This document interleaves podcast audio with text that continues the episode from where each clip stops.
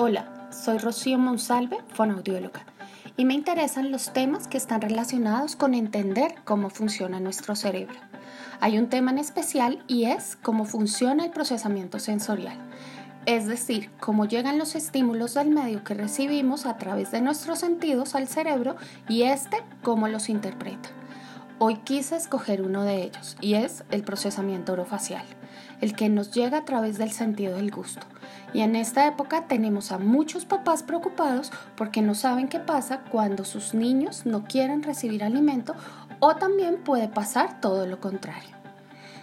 Cuando hay algo que falla en el procesamiento orofacial, o sea, donde intervienen órganos como la lengua, la parte interna de las mejillas, los dientes, los labios, el paladar y algunos músculos de la cara, es importante detectar si es por la presencia de hiperrespuestas, cuando es tan sensible que todo lo que llega a su boca tiene una respuesta exagerada o por hiporrespuestas sensoriales, cuando no está sintiendo estímulos y necesita activar estos órganos.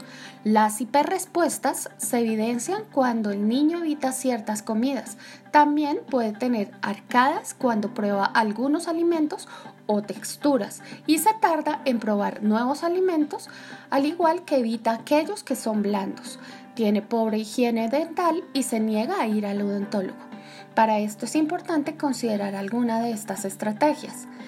Agregar un alimento a la vez al plato del niño a la hora de la cena, chupar hielo, intentar alimentos simples como frutos secos.